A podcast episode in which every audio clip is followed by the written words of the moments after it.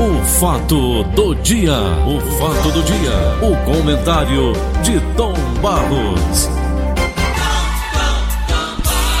Bom dia, Vicente de Paulo de Oliveira, tudo bem, Paulinho? Tudo, tudo bem, Tomás, e agora melhor ainda. Ô, oh, rapaz, que bom. Sob informação, o Sadat estava afastado. Sim. É, suspeita, fez hum. o exame, tirou sangue, aquela coisa toda, recebeu o resultado agora há pouco. E o resultado deu simplesmente negativo, Tom. Muito bem. Aplausos para o Paulo Sadar que ele merece. É novo, é jovem, né, Tom? É. Mas eu vi uma coisa interessante agora pela, madru... agora pela manhã, no noticiário da TV Vezes Mários, Tom Barros, aqui, canal 10. Estava ligado aqui, vi só a manchete. Em Sobral, tu sabe que teve lá um avanço, não foi da Covid? Foi. Houve um avanço. Mas agora eu vi a matéria dando conta que 25% é, por cento dos sobralenses, ou 25 mil sobralenses que, que foram, é, é, tiveram Covid e já foram curados da Covid-19, ganharam anticorpos. A gente ganha anticorpos, porque está morrendo tanta gente depois da Covid-19 achando que ficou bom. Não, eu, na entrevista que eu fiz com o doutor Anastácio Queiroz no domingo, ele disse que não há comprovação no mundo, nenhum estudo, que prove que a pessoa que já contraiu a doença esteja imune, não. Não tem essa prova ainda concreta. Agora achei estranho, 25 mil pessoas de Sobral adquiriram anticorpos. Como, como pois é, então nós temos uma desaceleração. O cara morreu do, morreu do fígado, problema do fígado, ele que teve Covid. Nós temos uma desaceleração muito clara. No Rio de Janeiro, por exemplo, estou vendo aqui manchete do jornal o Globo, Covid-19 desacelera no Rio. 81 dos 92 municípios têm queda no total de casos confirmados. Então, em várias cidades brasileiras, isso está acontecendo. Quando você toma as providências. Aqui a cidade de Fortaleza está numa situação muito legal, confortável, já caminhando para a quarta etapa, como disse ontem no papo com a gente o Idelfonso Rodrigues, o Dudu. Então nós estamos. Agora, nós somos as barracas, vamos voltar. Nós temos que entender que as pessoas têm de colaborar, porque a gente está vendo a contaminação diminuiu, diminuiu significativamente. Mas as pessoas pensam que já passou tudo, ficam aí sem máscara, sem nada, andando como se nada tivesse acontecido. Quando você olha uma pessoa sem máscara, essa pessoa não tem zelo pela saúde dela, e se não tem pela saúde dela, quanto mais pela dos outros. É não é? é então não pode, você tem que se afastar. Paulo, eu tenho uma crítica construtiva ao Detran uma crítica construtiva. Meus amigos do Detran, presta atenção que eu vou dizer. Nós estamos numa luta contra o coronavírus. Nós estamos querendo que a população de risco fique em casa. Pessoal de idade, que nem eu, que nem você, fique em casa. Tanto assim que estamos trabalhando em casa. E o procedimento do Detran para renovar a carteira não está favorecendo isso de maneira nenhuma. E eu provo. Veja bem, você pega, entra aqui no site do Detran como eu entrei, marquei para fazer o meu exame lá no Iguatemi. Uhum. E fui. Chegando lá, o horário marcado para mim seria entre 10 e 11 horas. Eu uhum. cheguei às 9 e meia, portanto, uhum. meia hora antes. Procedimento qual é? Você se dirige a uma clínica que tem no primeiro andar entra pelo supermercado porque o, o shopping ainda está fechado. Tudo bem, nada contra. Chega na clínica, tem uma fila bem organizada, espaço entre um e outro muito bom, tudo bem, parabéns, organizado. Beleza pura. Até agora só elogio. A clínica responsável lá, pessoal muito educado, duas moças e um rapaz também muito educados, falando, explicando como é que vai ser, etc e tal. Perfeito? Tudo ok. De repente vem a notícia de que pifou o, a internet. Pifou. Tá. Pifou. Tudo bem. 12 horas, 12 horas, eu resolvi ir embora porque o rapaz anunciou, olha, não tem horário para voltar a internet. Aí é. Aí então, todo aquele pessoal que estava lá, os médicos tinham dois. Não podiam trabalhar porque, segundo eles, só podem trabalhar se o site do Detran estiver no ar. Eles não têm como controlar. Eu já penso de uma forma diferente e aqui vem a primeira crítica construtiva. Ora, se os médicos estavam lá e as filas estavam bem organizadas, Por que, que o médico tem que esperar o Detran? Ele podia fazer o exame, deixar registrado o exame de cada um, e quando o Detran entrasse no ar, ele pegaria o exame que ele fez e passava para o Detran. Ele poderia pegar o meu nome, o nome de qualquer pessoa, fulano e tal, foi aprovado, xxx, pronto, mandava para o Detran, estava resolvido. No meu modo de entender. Eles alegavam que não, que os médicos só poderiam atender se o site tivesse em funcionamento. Eu já penso diferente. Se você está com a pessoa ali, o médico, que tem um exame, e o médico não estava fazendo nada, porque não podia trabalhar senão com o site do Detran aberto, ele faria o exame, faria todas as anotações. Quando o Detran abrisse, ele passava. Por quê? O que, é que aconteceu? Todo mundo foi embora. O que, é que a clínica fez? A clínica pediu a carteira de cada um, anotou, quem quisesse, para a clínica ligar para a casa do sujeito dizendo: olha, seu exame agora vai ser X, eu estou esperando até agora, terça-feira. Até agora não me ligaram, isso foi na sexta. E eu estou esperando. Resultado: sabe quantas vezes eu vou ter que ir igual Temi, Paulo? Diz. Mais duas vezes obrigatoriamente. Se querem que a pessoa fique em casa, como é que se cria um sistema onde o sujeito obrigatoriamente tem que ir duas vezes, no meu caso, três, ao shopping? Está errado. Por quê? eu vou fazer exame de vista quando essa clínica me chamar, tá certo?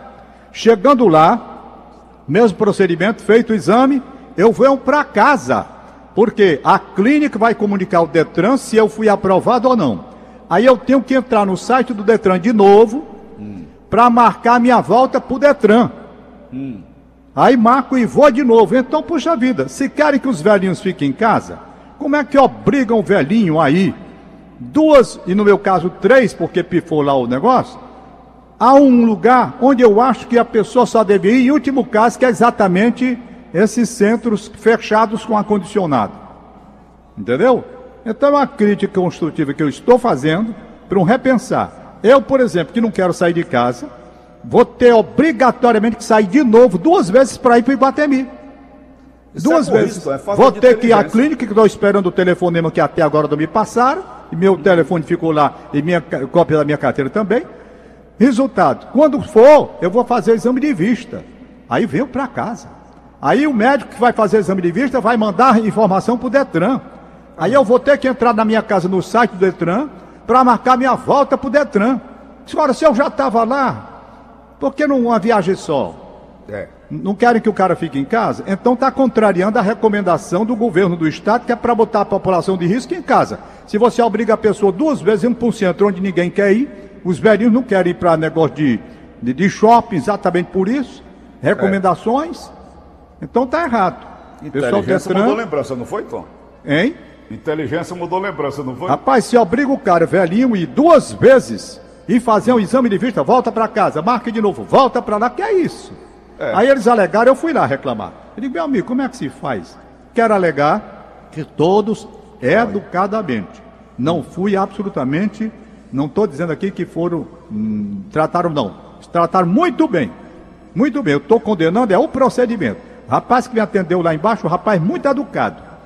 Disse, não, Tom Barros, é porque o número agora é pequeno e dentro do Covid nós não podemos atender. Eu digo, mas rapaz, vi duas vezes para fazer uma renovação de carteira. E agora, no meu caso, três, porque no dia que pifa o internet, ficou do jeito que ficou.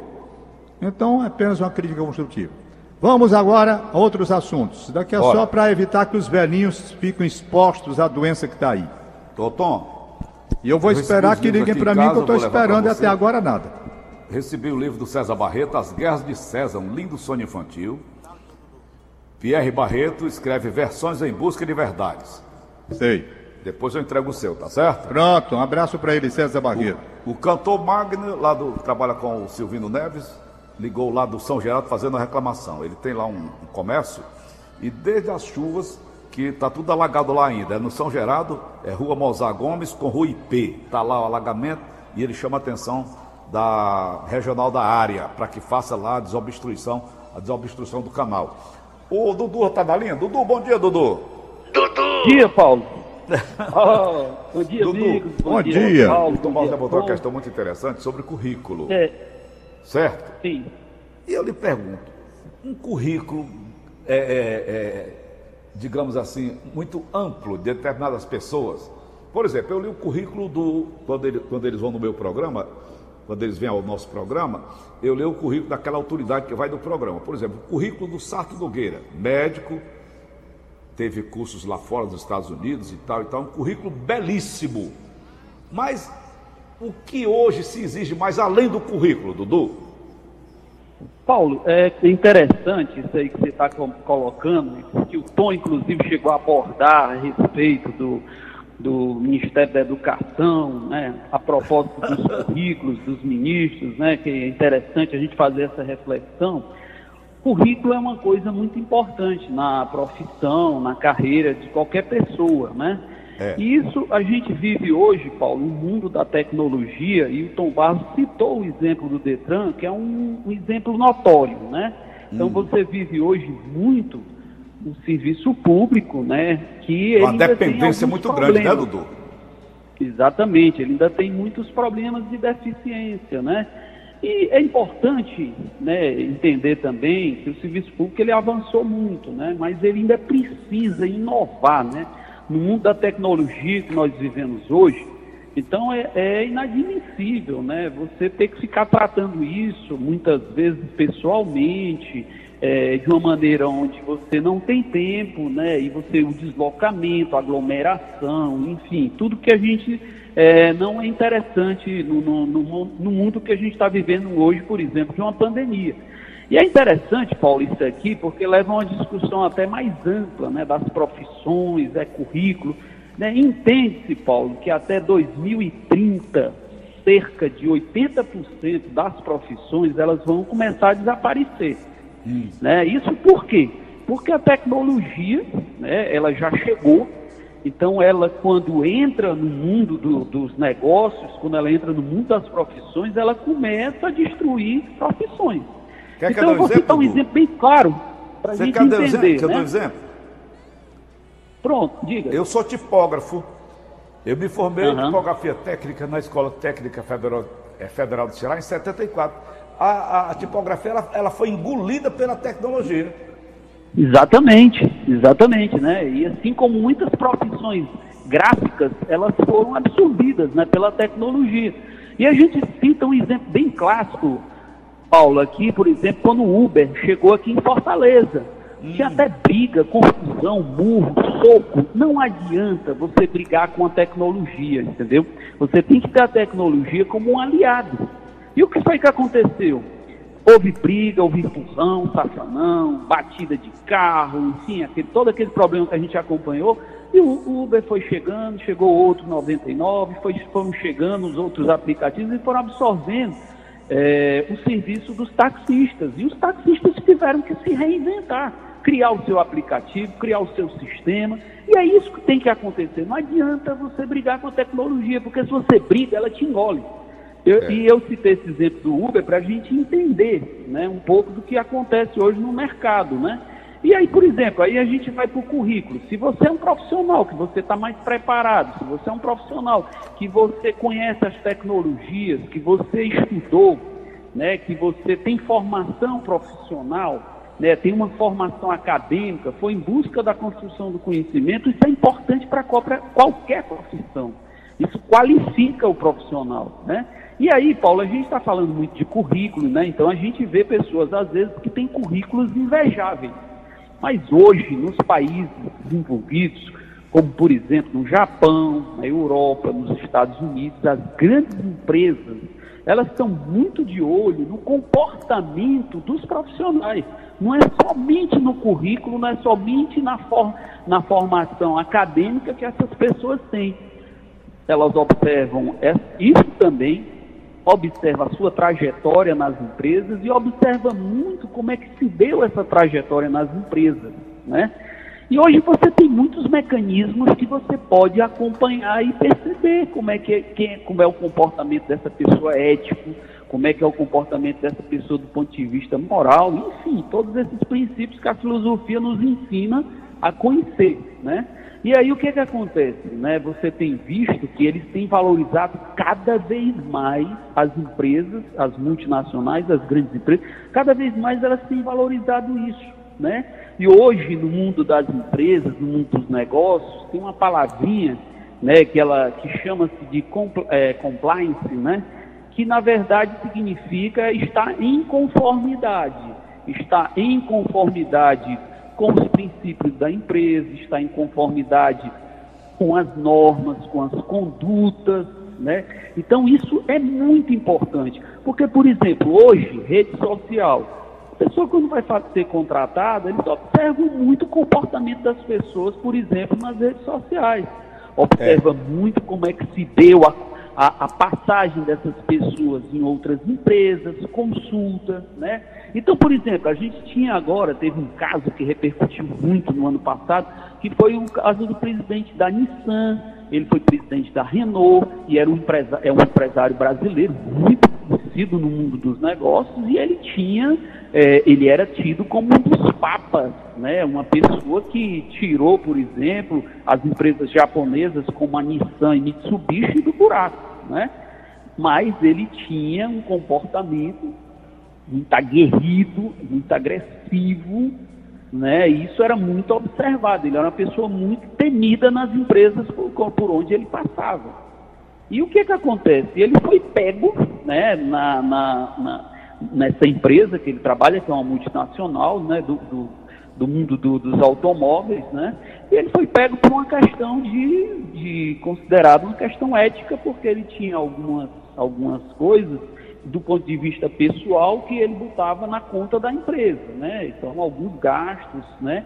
Que, que no caso os acionistas entendiam que isso era muito mais uma coisa pessoal, né?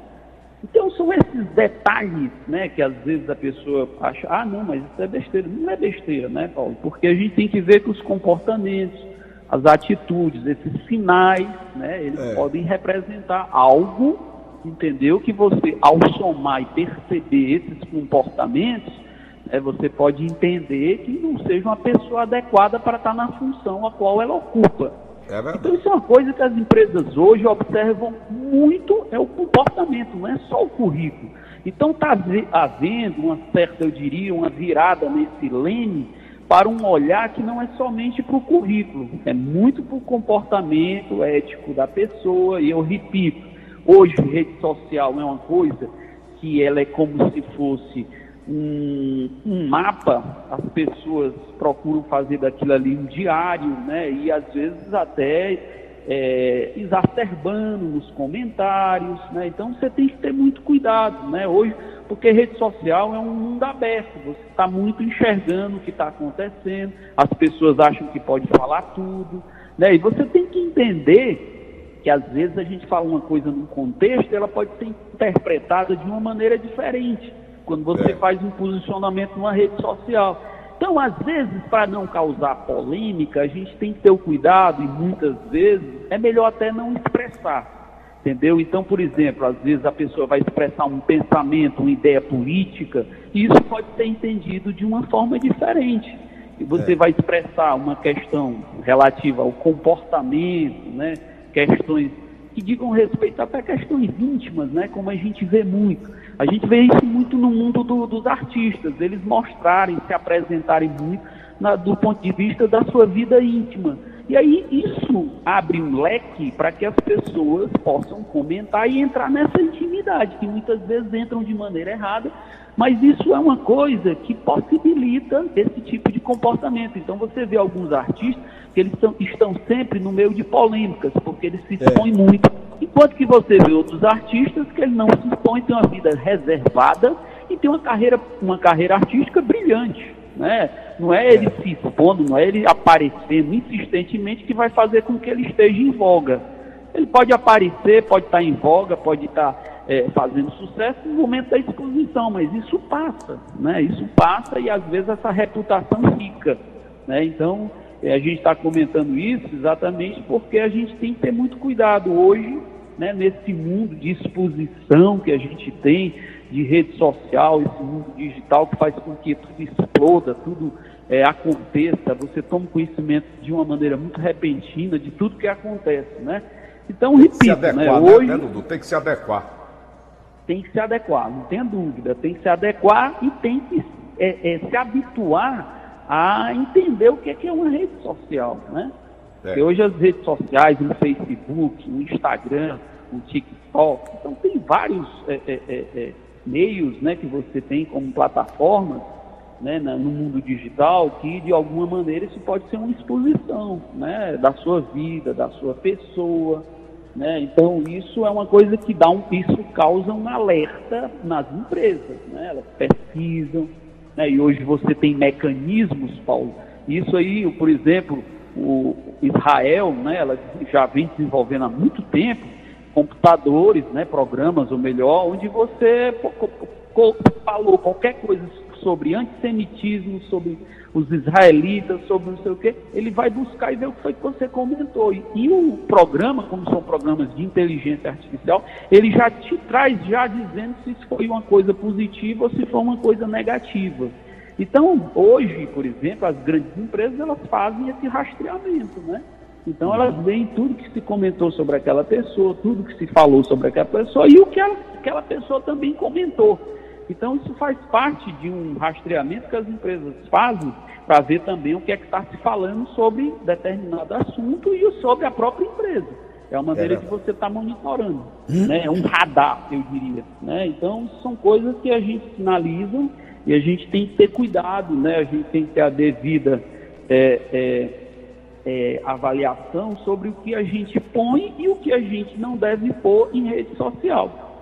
É isso. Né? Então, são os cuidados que hoje a gente tem que ter muito, que não é somente no currículo, mas é no seu comportamento, nas suas posturas, na ética, na questão ética, né? na moral, né? nos é. preceitos. Né? E às vezes a gente, por exemplo, tem que analisar tudo isso muito dentro de um contexto. Nós vivemos num país ocidental, num país que eu diria que tem seus hábitos, religião e tal, e você tem que respeitar muito o outro. Né? Então você tem que compreender isso. Da mesma maneira que eu tenho meus deveres, eu também tenho meus direitos. Né? Então isso está muito dentro dessa discussão hoje, né, do mundo, do mundo dos negócios, do mundo acadêmico, né? enfim, permeia em todas essas áreas, né, eu diria. Tá bom. Tá bom, Dudu. Hoje é o dia da liberdade de pensamento. A gente não pode mais nem pensar, Dudu. Pode, claro que pode. Não só pode, como deve. Não só pode, como deve. Né? E aqui a gente está pensando, né? Não faz sentido, né, rapaz? É, aqui a gente está pensando, né? O que a gente está fazendo é exatamente refletindo, né? Então, assim, é importante, né? A gente hum. saber que eu posso ter meu pensamento, você tem o seu pensamento, e é importante até que a gente tenha essas diferenças, né? Porque são as diferenças que compõem a identidade de cada um. Se todo é. mundo fosse igual, né, o mundo não seria esse mundo que a gente está vivendo. Né? E toda unanimidade é burra, né, Dudu? Exatamente. Tá bom, meu irmão. Valeu, Dudu. Obrigado, hein? Nada, um abraço, bom dia, Tom Barros. Um abraço, um abraço bom dia, Dudu. Boa sorte. Pensamento. Qual é o seu pensamento hoje, Tom? Como é? Hoje é o dia da liberdade de pensamento. É, sei não, Paulo, sei que pensamento não. O que vier tá bom. pensamento, aliás, é uma coisa é interessante. É você. Coisas, eu vou fazer uma pergunta a você, Paulinho. Praça. Não é? Você consegue parar de pensar? Não. Dizem que, coisa que os incrível, loucos né? não sonham. Hein? Os loucos não sonham. Rapaz, porque o pensamento ele é totalmente automático e veloz e todo o tempo não para. É outra coisa que impressiona. Se você vive 80 anos, 100 anos, né? Aquilo dali é direto. Você é. pega, por exemplo, a máquina humana, esse negócio incrível que nós temos. Quem criou tudo isso, pulmão, coração, rim, fígado, tudo conectado, tem que estar direitinho aqui. Se um dá errado aqui, já compromete o outro. Quem foi que bolou essa máquina? Essa é. máquina extraordinária. Se você pega um carro desse aí, o melhor que tem, carro de gente rica que nem você, um Jaguar, entendeu? Você pega um carro desse, começa a rodar pela cidade, quando tem 10 anos de uso, e não é todo o tempo direto, você desliga, passa a noite desligado geralmente, aquilo, né? Em 10 anos já não é mais a mesma coisa. Uma semana né? que ele passa parado, acaba a bateria, rapaz. Pois é. Então... E o ser humano direto, direto. Coração é esse músculo que impressiona, como dizia Rui Barbosa na oração aos moços. Esse livro, esse discurso que ele fez, que se transformou num livro muito interessante. ele falando sobre o músculo coração, é impressionante o texto. Eu vou até ler uma parte amanhã, onde ele fala sobre o coração. Ele foi ser paraninfo de uma turma se formava também, em Salvador. Hein? Eu tenho muita coisa sobre o coração também, viu? É impressionante, viu, Paulo? Impressionante coração. Beleza, E- Tom. Hein? Ficamos por aqui. É, deixa eu ligar aqui a, a verdinha para ver quem está mandando de aniversário. A turma fica me reclamando porque não leio. E para que não me reclamem, vai logo aqui o pessoal da Inês Cabral, Davi Duarte, filho do- da professora Daniela e neto da professora Dalgisa, Jacarecanga. André Lucete, abraço para essa gente que está aniversariando. Vamos aqui para os demais. Cadê, meu Deus? Está aqui, verdinha. Homenageados de hoje. Franci Castelo Branco Barroso, na Barra do Ceará. Bom dia. Naldinho Livino Cruz, em Aroeira Cruz.